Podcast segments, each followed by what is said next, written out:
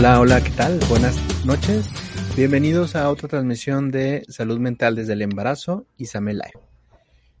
En esta ocasión, eh, como siempre, cada semana traemos una pequeña cápsula de hablamos, donde hablamos de temas relacionados con la salud mental perinatal y la crianza. Eh, me acompaña Janet Sendejas. Hola, ¿qué tal, Janet? Hola, ¿qué tal? Buenas noches a todos. Ella es psicóloga perinatal y pues la coordinadora de ISAME. Y yo soy el doctor Fernando Valleza, yo soy médico psiquiatra, el coordinador clínico de ISAME. Y en esta ocasión, pues traemos un tema muy ad hoc a, los tiempos en que estamos viviendo. Nos, referimos al regreso eh, después de la cuarentena qué sucede, qué tenemos que hacer, cómo puede impactar a nuestras familias, a nuestros niños y a cada uno de nosotros. ¿Por qué hablar del regreso a la cuarentena en estos momentos, Janet? Bueno, así como tuvimos la necesidad de adaptarnos a una situación que para nosotros en su tiempo, hace dos años específicamente, fue anormal, ahora nos toca volvernos a readaptar a una situación que de alguna u otra forma vuelve a ser como un parteaguas en la vida de todos, ¿no?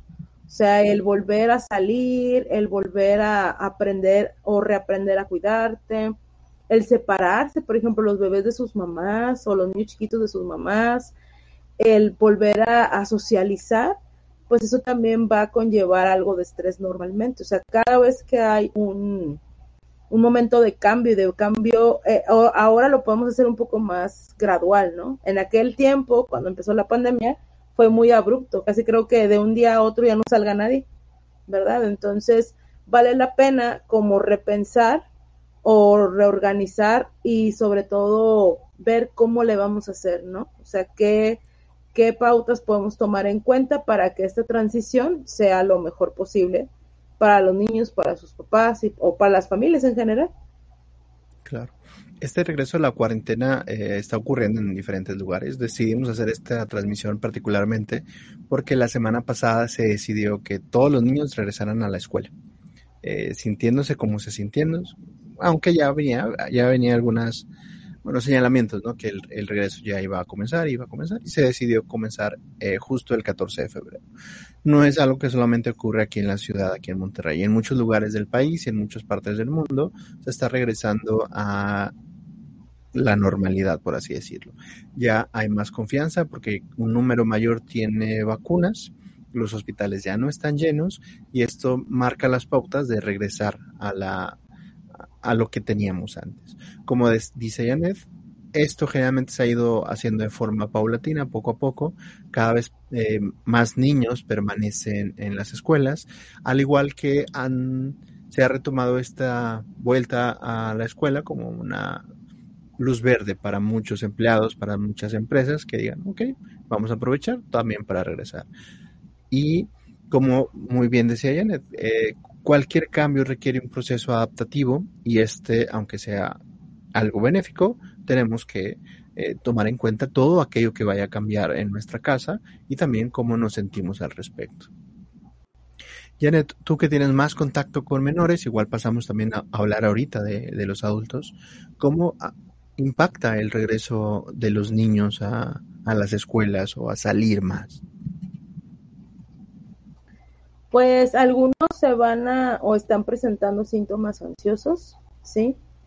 Llámese estrés, angustia, miedo a la separación con sus cuidadores, sobre todo aquellos que nacieron en pandemia, aquellos que no han tenido otros cuidadores, han estado muy cercanos al cuidado de su papá y de su mamá o de limitados cuidadores o que no han tenido la oportunidad de socializar más allá de sus familiares, ¿no?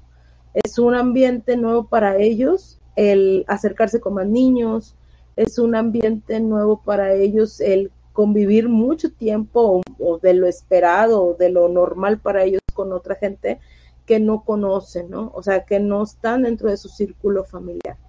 Entonces, es importante eh, tomar en cuenta que los niños también necesitan adaptarse, que pueden tener reacciones de estrés como irritabilidad, miedo, angustia, enojo, ¿sí? tristeza, llanto, temor a la separación y que eso es completamente normal, ¿sí?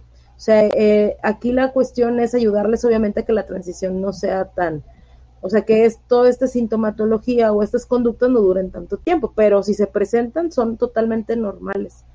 Y hay que ver a la luz de la necesidad o la preocupación del niño para poderla satisfacer y entonces pues disminuyen estas conductas. Por otro lado, hay otros niños que van a presentar un escenario un poco más, eh, de alguna u otra forma, eh, favorable, ¿no? Aquellos niños que ya les surgía salir, o sea, literal, aquellos niños que necesitaban socializar, que estaban aburridos en casa, que estaban tristes, que estaban ansiosos por estar todo el tiempo con sus papás. Normalmente son los niños que habían tenido la normalidad que vivimos antes de la pandemia, ¿sí? Y esto incluye también adolescentes y también nosotros adultos. Eh, el decir, oye, pues otra vez puedo volver a, al salón de clases, a, hacer los festejos, las actividades, las celebraciones, aprender de una forma social, más social que no nada más a través de la computadora, pues ahí va a haber otro, otro, o sea, va a haber otro grupo de niños que les va a favorecer 100% y que a lo mejor lejos de presentar psicopatología o conductas no esperadas, al contrario, van a empezar a revertir las conductas que habían estado teniendo toda la, temporada de cuarentena, ¿no? Entonces, lo, que voy con este comentario es que hay, que estar al pendiente de las acciones, comportamientos, pensamientos y sentimientos de los niños ahora con este regreso. Claro, claro. Y Para, pues, obviamente, valorar. Ah, tenemos que ver cada respuesta en forma individual, ¿no? Tenemos que ver cada niño qué es lo que necesita, cómo reacciona y de alguna forma cómo podemos acompañarlos en este sentido. Y esto se hila mucho a lo que estamos experimentando en muchas familias, ¿no? Se habían estado acostumbrando a un modo superandis, por así decirlo, a una forma de trabajar, a una forma incluso de esparcimiento que era más en casa, más en grupos pequeños o más directamente con la familia más cercana, que hay que reacomodar, hay que, eh, no significa que ya todo vuelva a la normalidad, tenemos de alguna forma que seguirnos cuidando y tomando todas las precauciones que hemos realizado, pero implica también para nosotros los adultos y para todas las familias cómo vamos a continuar en este momento. Algunas personas, eh, algunos niños se cambiaron de escuela, algunas empresas van a continuar trabajando desde casa porque se descubrió que vale la pena y que eh, se ahorran dinero y para muchas familias o muchas personas también les es conveniente. También, al igual que los niños, yo creo que conviene valorar en forma individual cómo lo estamos experimentando, cómo lo estamos viviendo. Para una gran cantidad de personas es como una libertad perdida. Regresamos a la normalidad, regresamos con nuestros hobbies, con nuestros pasatiempos.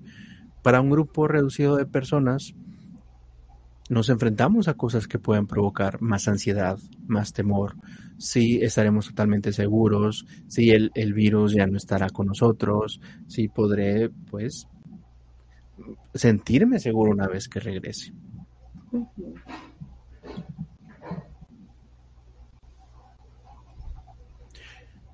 ¿tú, ¿tú, qué has visto con, con, sobre todo en este en esta población de, de los padres trabajadores, aquellos que de alguna forma estaban en casa y que seguían al cuidado de los hijos, ¿qué cambios van a tener que realizar en esta nueva etapa?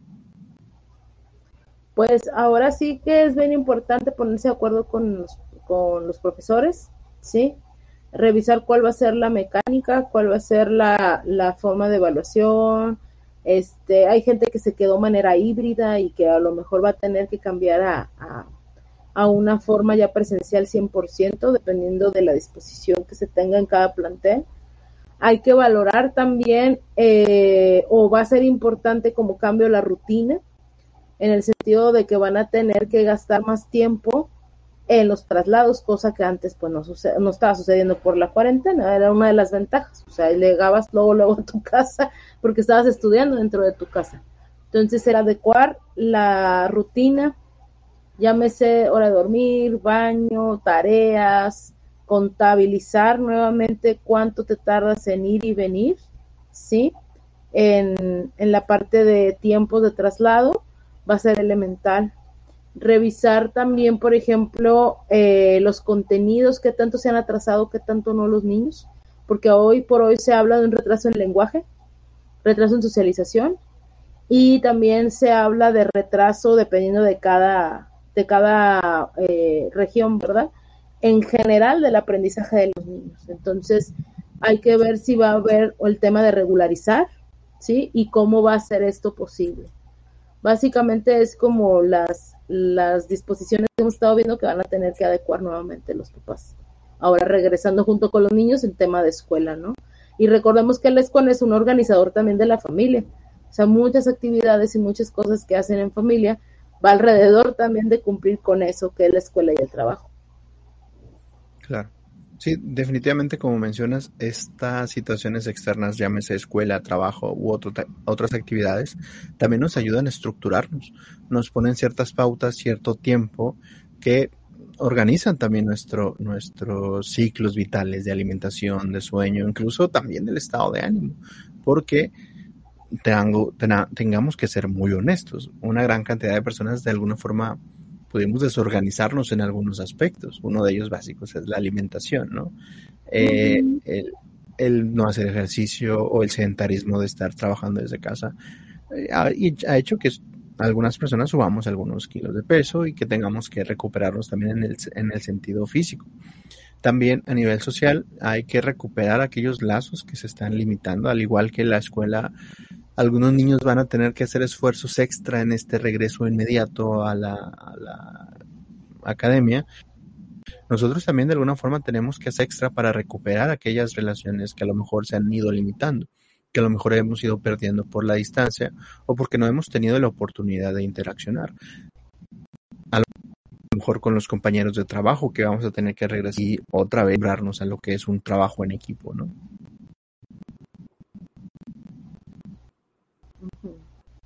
Así es.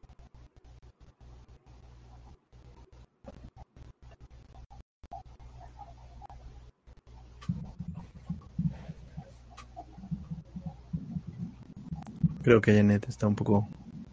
Si estás. ¿Sí se escucha? Sí, aquí está. Sí, sí se escucha. Estaba esperando a ver qué más ibas a comentar. Pero pues en general sí es importante eh, hacer como manita cadena, ¿no? Eh, para poder transitar esto de la manera más eh, eficiente, pero sobre todo más tranquila, con seguridad. Con la seguridad de que pues tenemos armas para combatir el COVID, por ejemplo la vacuna, la seguridad de que tenemos un poco más de los protocolos diferentes a cuando empezó la pandemia. Entonces eso también ayuda a poder salir con un poquito más de ¿verdad? O sea, no es lo mismo el salir al inicio de pandemia ahorita. ¿Por qué? Porque tan fácil y tan sencillo como yo me siento vacunado, o sea, me siento con un escudo protector que sabemos que si nos da COVID, pues no vamos necesariamente que morir, ¿no?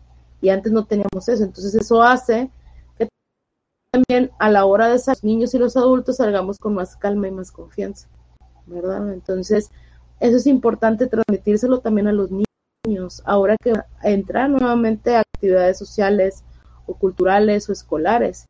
O sea, nosotros tenemos un poquito más de armas, tenemos, eh, comprendemos un poco más la enfermedad, tenemos también como herramientas, llámese eh, organizar cosas al aire libre, que es una forma de protegernos, la sana distancia. Entonces, también es bien importante que los niños vayan a disfrutar lo que se pueda, pues ir a convivir con los demás que no vayan con el estrés y la angustia de voy a enfermar, como estuvimos mucho tiempo. Yo creo que eso es resaltante, o sea, es bueno resaltar esa parte para la salud mental de todos, inclusive, bueno, en especial de los niños, ¿no? Transmitirles esa seguridad de que pueden ir, pero no tienen que ir con tanto miedo, con tanta angustia.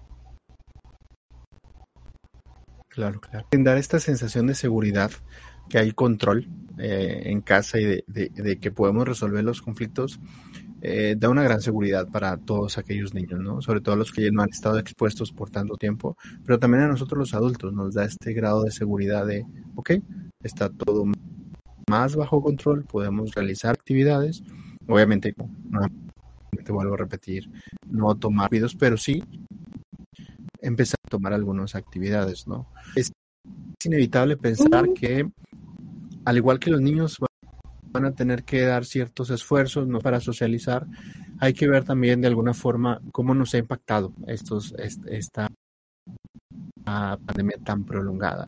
Qué tensión, qué tantos niveles de estrés o tantos niveles de depresión por ahí y que van a ser más visibles ahora que nos reincorporemos todos, tarde o temprano, que todos nos reincorporemos. Ahora, a otros no es tan si alguien tiene temor a salir, tiene agorafobia o si tiene niveles de estrés, pues no impacta tanto porque está en casa. Pero ahora que hay que exponerse, que hay que salir, a lo mejor los niveles de estrés pueden aumentarse. Es un punto eh, favorable o, bueno, no favorable. Eh, los cambios son un, es un caldo de cultivo para que aparezcan algunas circunstancias que hay que estar al tanto. Así es. Así es, y pues acercarse, o sea, si ustedes conocen o tienen la idea o tienen dudas de si los comportamientos de sus niños o propios están siendo viables para este regreso o les impide o les está impidiendo hacer sus actividades, los comportamientos que estén presentando sus niños o ustedes, pues es importante acercarse a valoración, ¿no? A revisar que estas transiciones, les digo, pues sean los más tranquilos y seguras posibles de manera mental y física para que también podamos disfrutar de regresar a convivir, que es algo que necesitábamos mucho todos, yo creo. Claro. Bueno, yo creo que hemos cubierto todos los temas más importantes o los puntos más relevantes. Eh, sí, para nosotros es importante que todos estemos tranquilos de alguna forma con este regreso paulatino que vamos a ir teniendo y pues nuestros mejores deseos para todos en nuestra en esta nueva etapa. Así es cuídense, a seguirnos cuidando, a cuidarnos a los otros, pero también a disfrutar de que ya nos podemos ver en presencial. Muy bien, pues muchas gracias por acompañarnos. Recuerden que cualquier duda o comentario lo pueden hacer aquí en la cajita de los comentarios o nos pueden enviar un mensaje a nuestras redes sociales. Muchas gracias por acompañarnos y hasta la próxima.